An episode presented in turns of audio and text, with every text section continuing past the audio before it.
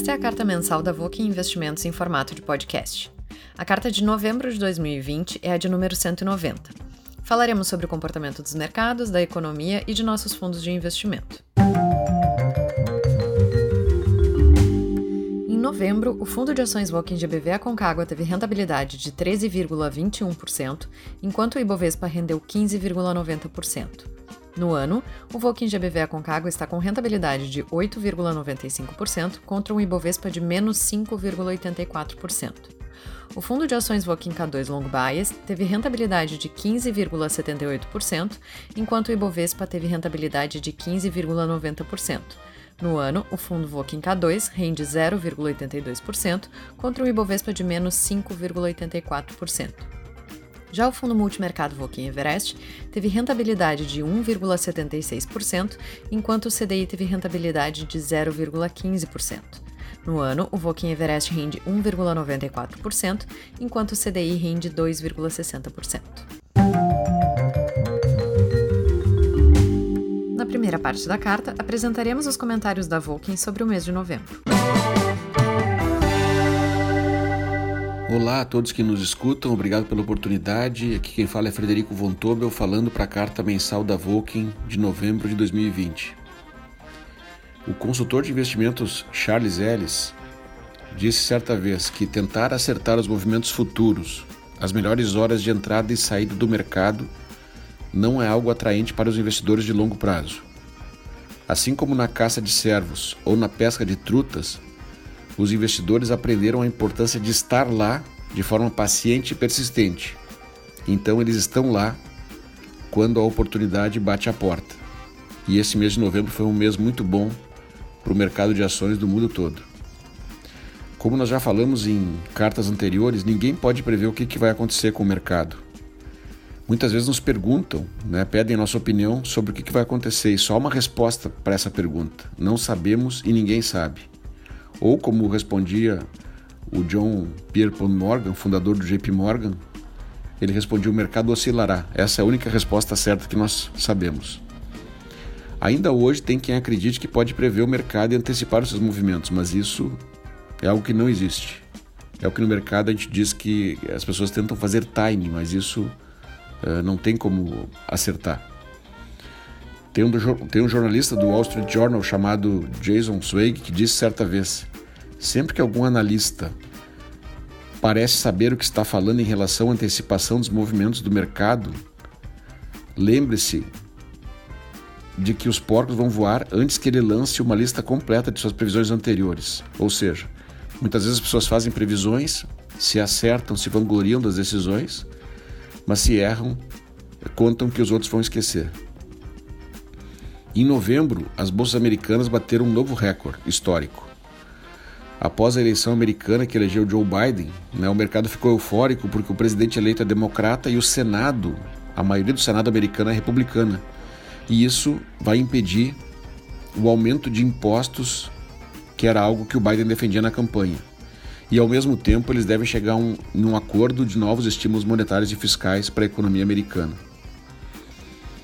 E a, escola, a, e a escolha da Janet Yellen, que foi presidente do Fed, para ser secretária do Tesouro do governo Biden, junto com as garantias do atual presidente do Fed, o Jeremy Powell, de que os juros vão permanecer baixos por muito tempo, e ainda a notícia de que o Reino Unido vai começar na próxima semana a imunização da população contra a Covid, com vacinas da americana Pfizer e da alemã BioNTech, foram notícias suficientes para animar os mercados no mundo todo no mês de novembro.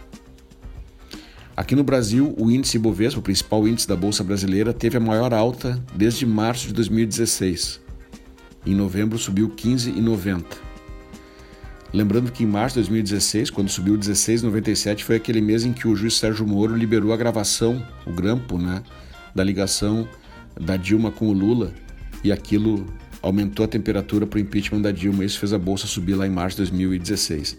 Nesse mês de novembro, o que contribuiu muito para a alta foi o fluxo de capital estrangeiro, não só pela eleição, eleição do Biden, que beneficia os mercados emergentes, mas também houve um fluxo uh, uh, para todos os mercados emergentes do mundo. Né? Um fluxo para o Brasil foi de 30 bilhões, foi o maior da série histórica. E, e também como nós estávamos negativos no ano em 50 bilhões e o real estava muito depreciado, isso aí foi que ajudou a que 30 bilhões voltassem para a Bolsa Brasileira nesse mês de novembro. E esse forte fluxo de investimento estrangeiro beneficia primeiro as empresas de maior liquidez diária, as que são chamadas blue chips, empresas que podem ser compradas rapidamente pelo grande volume de ações que são negociadas diariamente. Entre elas nós podemos citar a Vale, a Petrobras, o Itaú, Bradesco, Banco do Brasil, Ambev, JBS. E como então esse fluxo beneficia essas empresas, essas empresas são as que têm maior participação na formação do índice Bovespa, o Bovespa, o índice se beneficiou né, uh, por captar esse recurso que chegou em novembro no Brasil. Isso também ajudou que o dólar né, uh, se desvalorizasse, o real se valorizasse ao longo do mês de novembro. Nós ficamos muito felizes né, pelos nossos fundos ter acompanhado quase toda essa alta do Ibovespa, mesmo nós não tendo grandes posições nessas empresas que são grandes e bem valorizadas, na nossa opinião. Os nossos fundos Volkswagen, Aconcagua e K2 subiram 13,20% e 15,77% respectivamente. Sabemos que temos em nossas carteiras ações de empresas que não estão na moda, mas acreditamos que é justamente por elas estarem baratas que houve essa forte valorização. E elas ainda têm muito que valorizar para chegarem no valor que julgamos ser o valor intrínseco, o valor real de cada uma delas. Teremos paciência para que o preço se ajuste ao valor. No acumulado do ano, o Ibovespa ainda cai 5,84%. Já os nossos fundos da Volkswagen estão no território positivo. O Aconcagua se valorizando mais 8,94% até o fim de novembro e o K2 mais 0,82%. Em dezembro, agora em janeiro, o Brasil tem uma agenda política muito importante: a eleição da presidência da Câmara dos Deputados e no Senado. Essa disputa pela presidência das casas está atrapalhando vota votações importantes como a reforma tributária, a administra administrativa, que nós tanto precisamos, e também o orçamento de 2021. Nós esperamos que esse assunto seja resolvido logo.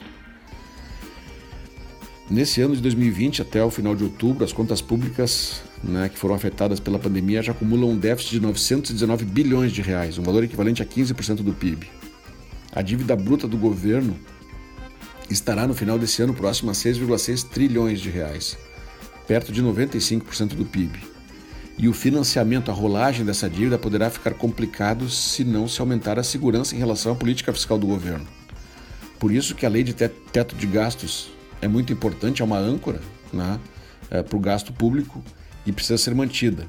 E também por isso é que os poderes constituídos, né, o governo, o Congresso, precisam com urgência tratar esse assunto com muita seriedade e responsabilidade, porque o mercado financeiro não perdoa quem não tem responsabilidade fiscal. É uma coisa tão simples, tão básica, né? mas que nós no Brasil ainda, alguns políticos teimam em, em, em ter responsabilidade fiscal. Nós não temos como prever o que acontecerá em dezembro. Ninguém pode prever, vocês lembram que falávamos no início dessa carta. Mas seguiremos trabalhando com o máximo empenho dentro do que está ao nosso alcance, que é fazer boas e profundas análises, em busca das melhores escolhas para as carteiras de nossos fundos. Desejamos um ótimo mês de dezembro a todos, com muita saúde e paz. Um abraço e muito obrigado. Na parte de economia, o economista da Volkswagen, Igor Moraes, falará sobre os efeitos do lockdown na inflação ao consumidor. Que a inflação ao consumidor iria aumentar passados os meses mais críticos do stay at home, isso não tínhamos dúvida. De fato, a alta no, no, ano até novembro, medido pelo IPCA 15, está em 3,13% e deve encerrar 2020 em torno de 3,5%. A surpresa maior nesse caso veio por conta do preço de alimentos, que estão 12% maiores, explicando quase que 80% de todo o movimento da inflação no ano. De longe, o item de inflação com maior alta. Há aqui um fato interessante. O item alimentos tem duas grandes aberturas: alimentos no domicílio que contempla todos os produtos que uma família pode comprar, como frutas, verduras, cereais, carnes, dentre outros, e que tiveram aumento de custo de 15,7% no ano, e alimentos fora do domicílio, que envolve ainda restaurantes, bares e correlatos, e que teve alta de preço de 4,3%. A explicação para tanta diferença de variação nos preços entre essas aberturas reside fundamentalmente em dois fatores: taxa de câmbio e maior demanda por produtos no exterior e lockdown, no primeiro caso, a desvalorização da moeda brasileira, ocorrida até meados de outubro, juntamente com o aumento do preço em dólar de itens que o Brasil exporta, atingiram os preços industriais, que por sua vez foram repassados para o consumidor final. Nesse grupo, destacamos a alta do óleo de soja, que cresceu 89% e sofreu o efeito direto do aumento do grão de soja, arroz com mais 64%, impactado tanto pelo aumento dos preços em dólar quanto pelas exportações do produto, que cresceram mais 70%, a laranja com mais 40% de alta no preço, que teve impactos tanto da mudança de hábito dos consumidores, que passaram a procurar itens da citricultura que tem vitamina C, como pelo aumento das exportações para a China e Coreia do Sul, em mais de 30% e 100%, respectivamente. Carnes, mais 16%, explicado pelas maiores compras da China após aquele país ter enfrentado a chamada peste suína e que reduziu a oferta do item, e açúcar cristal, com mais 16%, influenciado pela alta nas exportações. Claro, outros produtos alimentares também tiveram alta forte no ano, mas sem muita relação com o movimento apontado acima e muito mais a ver com os efeitos climáticos. Por outro lado, o segundo fator propiciado pela proibição da abertura de diversos estabelecimentos comerciais gerou uma enorme distorção na economia. Além da impossibilidade de se alimentar em restaurantes e sendo obrigada a produzir e consumir alimentos em casa, a população se deparou com um elemento ainda mais grave: a restrição de lugares para fazer essas compras. Somente o fechamento da oferta de alimentos fora do domicílio, como em restaurantes, já teria o poder de elevar o preço dos alimentos. Mas veja que, na sua ignorância econômica com as medidas de lockdown, os governos criaram oligopólios e até monopólios locais para vendas de produtos. E o resultado não poderia ser diferente de uma alta no preço de muitos itens da cesta de alimentos, que, por sua vez, deve resultar em piora nos indicadores de desigualdade social no país.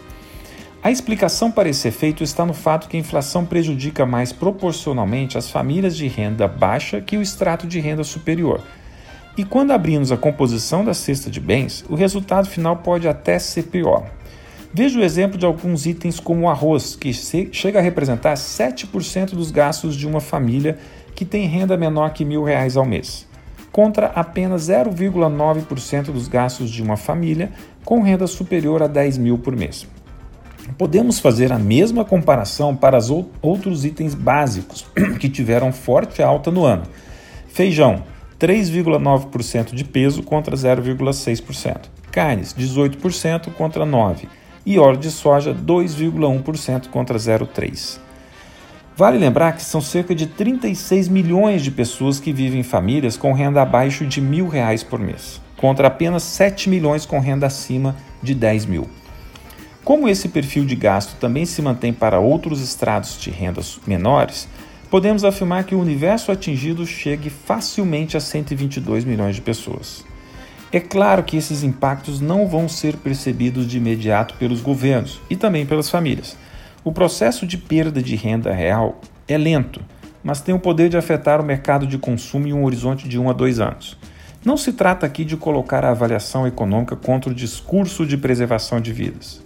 Mas o fato é que as medidas de lockdown, tal como estão sendo feitas, vão gerar piora na qualidade de vida dos brasileiros. Novembro foi um mês marcado pelo forte fluxo de investidores estrangeiros para a Bolsa Brasileira e o anúncio da eficácia de diversas vacinas no mundo. Ouviremos agora os comentários do time de gestão do Voking GBV Concagua e como se posicionaram nesse cenário. Em novembro, o Vulcan GBV Aconcagua fechou com resultado de 13,20%, enquanto o Ibovespa fechou com 15,90% de alta. Em novembro, o Ibovespa fechou com o maior retorno mensal desde março de 2016, puxado principalmente pelo forte fluxo de estrangeiros para a bolsa brasileira e pelos anúncios dos resultados de eficácia de diversas vacinas. No início do mês, tivemos o resultado da eleição americana, que o mercado encarou de forma positiva após a vitória de Biden sobre Trump, com uma margem suficiente para deixar o risco de judicialização baixo. Com a interpretação de que o candidato democrata fará um governo mais aberto ao resto do mundo e com estímulos adicionais à economia, o dólar tende a se enfraquecer, o que foi muito importante para a migração de recursos para os mercados emergentes, como o Brasil. O anúncio de nosso BC de que proveria liquidez para mitigar as consequências do chamado overhead, que é o aumento da proteção cambial por parte dos bancos, que tem uma nova legislação entrando em vigor na virada do ano, também beneficiou o real. Os anúncios dos resultados de eficácia das vacinas da Pfizer acima de 90%, Moderna de 94% e Oxford acima de 70%, e a possibilidade de obterem registros em diversos países ainda neste ano também animou os mercados e fez as ações dos setores relacionados à retomada econômica dispararem aqui no Brasil, como os setores de shopping centers e aviação. Os riscos fiscais sobre os quais alertamos nos últimos meses ainda existem, ainda mais pelo fato de que uma segunda onda de casos do coronavírus no Brasil está se tornando uma realidade, a exemplo do que aconteceu nos Estados Unidos e Europa. O próprio ministro Paulo Guedes chegou a dizer que poderia estender o auxílio emergencial caso essa segunda onda se confirmasse, porém desmentiu poucos dias depois. Hoje acreditamos ser baixa a possibilidade de se votar uma mudança no teto de gastos ou uma prorrogação do estado de calamidade, que permitiria a extensão desse auxílio, ainda mais com o presidente da Câmara, Rodrigo Maia, sendo tão vocal quanto a necessidade de manutenção desses mecanismos de disciplina fiscal. Nesse contexto, aumentamos nos últimos meses uma posição no setor bancário que consideramos uma das mais descontadas, o Banrisul. Atualmente, 46,6% do total da carteira do banco é de crédito consignado, que juntamente com o crédito imobiliário, 11,4% do total, confere ao banco uma carteira conservadora. Atuante somente no Rio Grande do Sul, detém 40% do mercado de depósitos a prazo, tamanha penetração nesse estado. Esta é, também uma das razões pelas quais o custo de funding de depósitos a prazo é baixo, sendo 88,5% da Selic no último trimestre. Ao mesmo tempo em que é importante para o relacionamento com o público, as agências carregam custos altos e tendem a diminuir de tamanho e fechar cada vez mais. Recentemente, o banco realizou um plano de demissão voluntária, ao qual aderiram 903 funcionários, 9% do quadro, com economia anual estimada de 160 milhões de reais, equivalente a 13% do lucro líquido de 2019. A retomada econômica e o aumento das taxas de juros, já precificados na curva de juros, tendem a beneficiar a margem financeira do banco, tanto na parte de tesouraria e crédito, quanto ao dificultar a concorrência de players que captam a custos mais altos. A recente saída de um grande acionista abriu uma oportunidade de compra que acreditamos terá simetria positiva, mesmo com o cenário estressado de receitas de prestação de serviços, devido à concorrência das fintechs, e menores spreads e margens. Nos próximos meses, será muito importante monitorar os planos de vacinação no Brasil e no mundo. Devemos ter mais informações sobre a quantidade de vacinas que será comprada por cada nação, quando serão entregues e em que prazo deveremos ter uma imunização importante que permita o maior conforto para a retomada de todas as atividades. Também será importante acompanharmos a decisão do STF sobre a possibilidade de um terceiro mandato para a presidência da Câmara e do Senado e as consequências que isso trará na briga pelo poder nas duas casas e o consequente impacto no andamento das reformas no Brasil. Outro aspecto importante será a discussão sobre novos estímulos fiscais nos Estados Unidos que podem ter impacto importante sobre os juros e as bolsas globais. Apresentaremos agora os fatos relevantes das principais empresas da carteira do fundo Voking K2 Long Bias.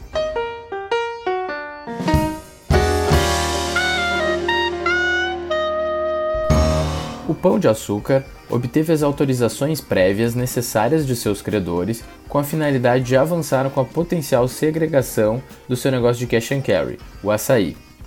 O grupo também informou que o processo judicial no qual estava discutindo a exclusão do ICMS da base de cálculo do PIS e COFINS foi deferido, e a companhia teve reconhecido o direito de reaver aproximadamente 1,2 bilhão de reais, que será ainda objeto de auditoria por parte da Receita estimando monetizar os créditos em cinco anos. O Banrisul informou que os impactos do PDV ocorrido recentemente, que serão contabilizados no quarto trimestre desse ano, são da ordem de 180 milhões de reais, aproximadamente 100 milhões líquido de impostos, e a economia anual estimada está em 160 milhões de reais a partir de 2021. Esse valor representa aproximadamente 13% do lucro líquido ajustado do ano de 2019 e 19% do lucro líquido dos últimos 12 meses. A SLC divulgou suas estimativas para o ano safra de 2021, com aumento da área plantada de 5,2%, crescimento relacionado principalmente pela área de milho, que subiu de 82 para 109 hectares, e queda da área de algodão segunda safra, decorrente do atraso de chuvas no centro-oeste e consequente redução da janela de plantio dessa cultura. Os custos per hectare apresentaram um aumento médio de 9,1%, decorrente basicamente da desvalorização cambial, visto que aproximadamente 64% dos custos são dolarizados. A companhia também assinou um memorando de entendimento não vinculante com a Terra Santa Agro, estabelecendo premissas, termos e condições para uma transação em que a SLC assumiria as operações agrícolas da Terra Santa por meio da incorporação de ações e a Terra Santa, através da nova sociedade a ser formada, arrendaria as propriedades rurais para a SLC. O valor da firma total atribuído à operação agrícola é equivalente a 550 milhões de reais, e a relação de troca de incorporação de ações deverá considerar um valor líquido de 65 milhões. A Tecnisa informou o guidance de lançamentos estimados para o biênio 2021. Os lançamentos previstos estão na faixa de 1,2 a 1,5 bilhão em VGV, valor geral de vendas, parte Tecnisa. Em 2019, o VGV de lançamento da companhia foi de 68 milhões de reais, que passou por um processo de follow-on com foco em reestruturação de sua estrutura de capital. A Selo Educacional exerceu seu direito de receber 180 milhões em dinheiro relativos ao pagamento rescisório do GoShop pela Laureate, em detrimento a receber, via dação em pagamento, o direito à propriedade futura de 100% das cotas das sociedades mantenedoras Faculdade de Paraíba e Centro Universitário Guararapes. No entanto, a companhia pode exercer sua opção de compra sobre as cotas das referidas sociedades pelo mesmo valor de 180 milhões de reais, com prazo de exercício de 60 dias contados de 29 de outubro, prorrogáveis por mais 15 dias. Adicionalmente, a SER permanece ainda detentora de opções de compra sobre as sociedades Uniriter, Fadergs e Centro Universitário Hermínio da Silveira. A Clabin aprovou a incorporação pela companhia da Sojamar, Sociedade Geral de Marcas, e como resultado passará a ser proprietária da marca Clabin e de outras seis marcas titulares da Sojamar, com consequente extinção do contrato de licenciamento e pagamento de royalties relativos às marcas. Esse é um processo que se arrastou durante alguns anos, com um conflito entre a família controladora e os acionistas minoritários, e finalmente teve sua conclusão endereçada.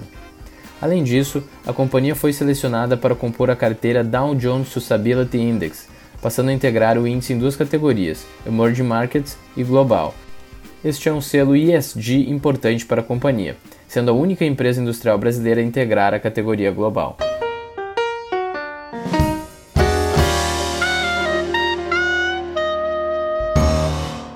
Última parte de nossa carta, apresentaremos os comentários do Comitê de Gestão de Multimercados sobre o mercado e os fundos investidos pelo Voking Everest.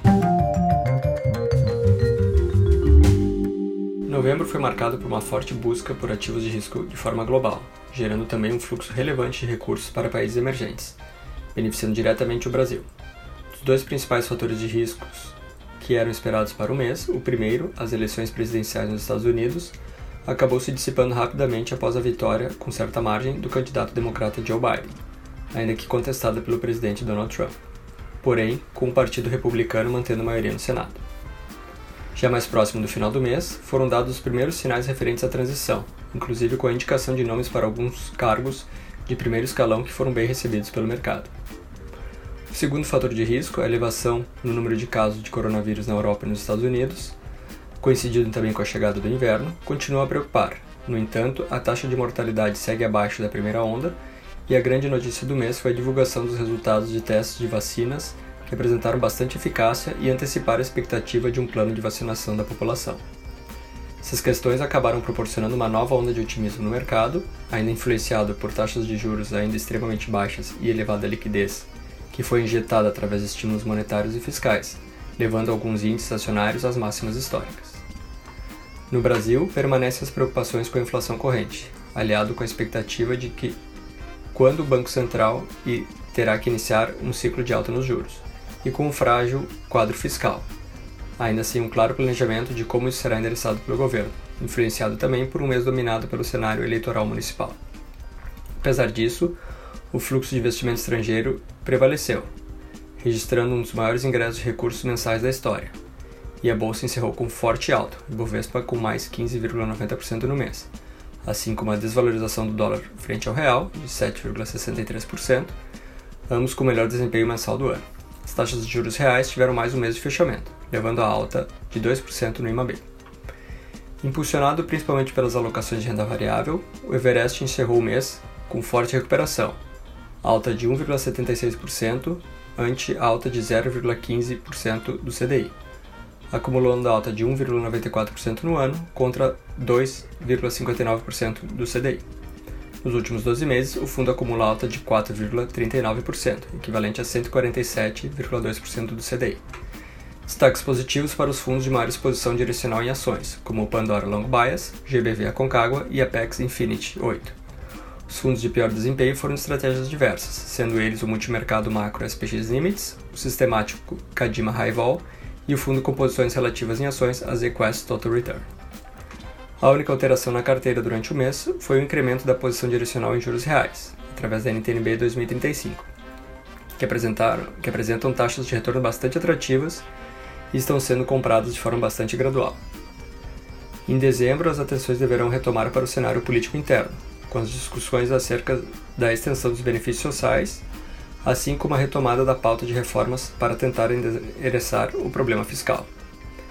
De maneira geral, estamos vendo boa parte dos gestores com um viés otimista para o final do ano, dado que, a despeito de alguns riscos relevantes que permanecem no radar, principalmente internos, o ambiente externo tem indicado uma janela bastante favorável para ativos de risco. Encerramos aqui o podcast de novembro. Obrigado pela confiança e até o próximo mês.